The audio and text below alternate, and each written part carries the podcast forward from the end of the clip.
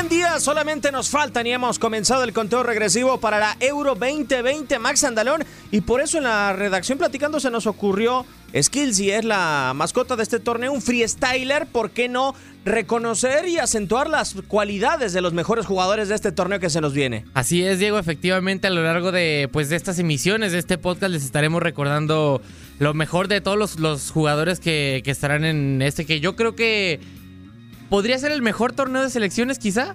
A lo mejor no, no tanto por, por, por, lo mediático, sino por el nivel de, los participantes. Y sobre todo porque siempre han dicho que si le sumamos Argentina y Brasil estaría como una Copa del Mundo, ¿no? Pero y si nos vamos a una Copa del Mundo, en el otro lado del mundo estará Lionel Messi. Nosotros tendremos a Cristiano Ronaldo por tu DN Radio para que defienda su título, el primero que consiguió en su historia la selección de Portugal. Para mí, el jugador más importante en este torneo, Max. Sí, sí, sí, efectivamente, que ya lo hemos visto en muchas otras ocasiones, cinco balones de oro nada más.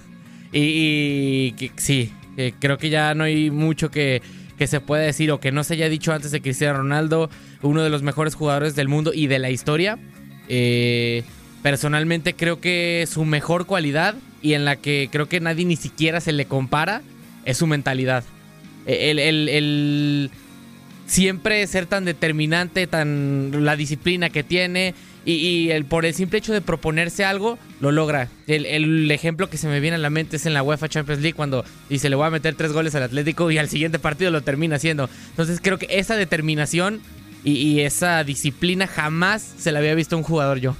Yo me quedo cierto que es un valor extra cancha que tiene Cristiano Ronaldo y jamás me había pasado por la mente en lo que elaborábamos este podcast pero yo me quedo si me voy a las condiciones del juego, a lo que veo en la cancha, eh, es que hay, no he visto ningún otro futbolista eh, que salte como Cristiano Ronaldo, la capacidad de cabeceo de CR7 y la capacidad de elevarse Max bueno, yo le recuerdo tres goles impresionantes, aquel que hemos visto recientemente en la Serie A con la Juventus, el último, pero también me viene a la mente el gol que hace en Moscú en la final de la Champions League en contra del Chelsea y aquel en el que prácticamente le pone la rodilla en la cara a Patrice Bra en el Real Madrid en contra del Manchester. Sí, tiene prácticamente resorte integrado o, algo debe tener, pero es un síntoma de, lo que hemos visto durante toda su carrera, un jugador que, que se cuida mucho, que trabaja mucho su cuerpo y que a final de cuentas no, no, no lo ve como los demás futbolistas que a final de cuentas sí es, creo que es importante a final de cuentas para ellos su cuerpo, pero él dice, quiero ser el mejor,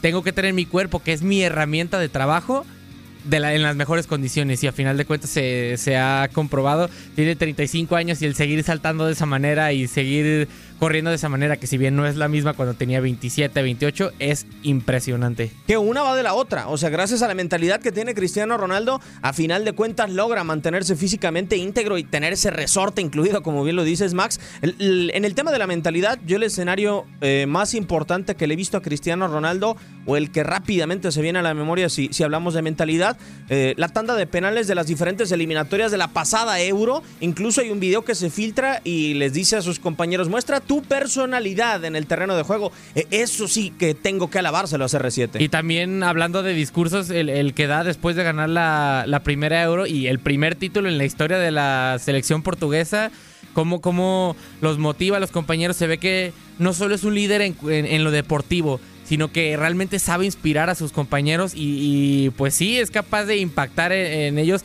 tanto en lo deportivo como en lo mental y en, el estado anímico del equipo, que un equipo inspirado te puede hacer maravillas a pesar de que no tenga a los mejores jugadores. Y que es, ser compañero de Cristiano Ronaldo requiere tener una mentalidad similar a Cristiano Ronaldo, porque cuántas veces, sobre todo en el Real Madrid, en la etapa de su mayor auge, su mayor apogeo, Max, no vimos la exigencia que tenía y, cómo trataba de exigirles a sus compañeros, pero porque también, como lo dices, impregna el vestidor.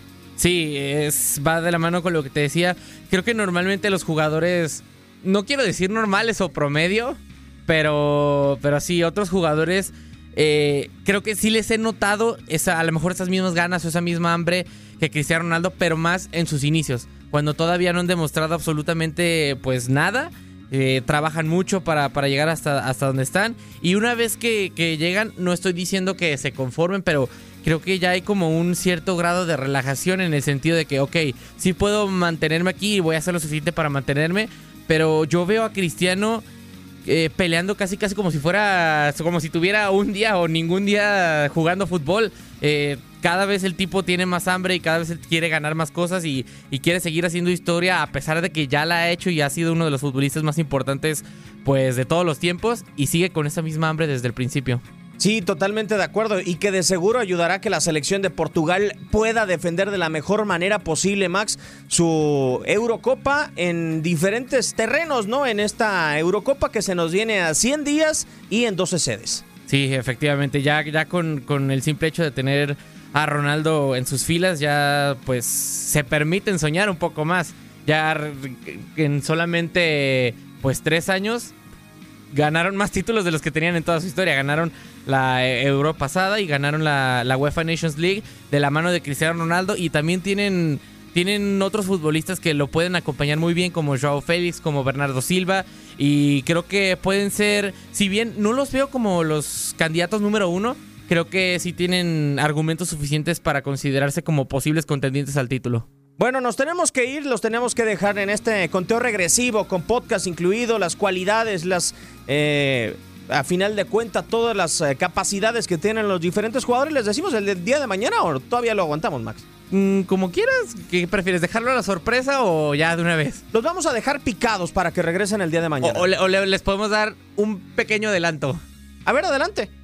¿La nacionalidad te parece? Sí. Ok, es del finalista de la Euro pasada, es francés. Bueno, y también campeón del mundo. Ojo, un líder del vestuario del seleccionado de Didier Deschamps. Nos vamos, muchas gracias y acompáñenos en este conteo regresivo rumbo a la Euro del 2020. Faltan 100 días.